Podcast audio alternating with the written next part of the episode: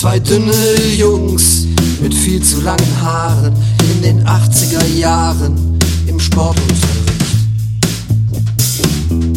Echte Tonbeutelvergesser und sie beschäftigten sich mit dem literarischen Werk von Udo Lindenberg, als wär's für sie ein Gedicht. Das hier ist mein Bass, aber du, mein Freund, bist besser.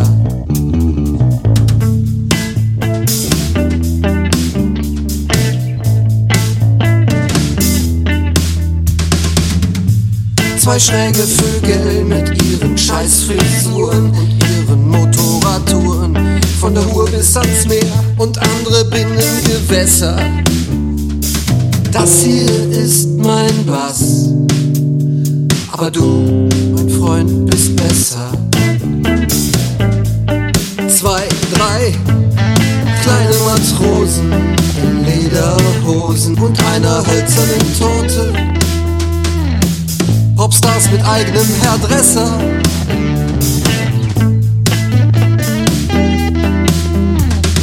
Das hier ist mein Bass, aber du,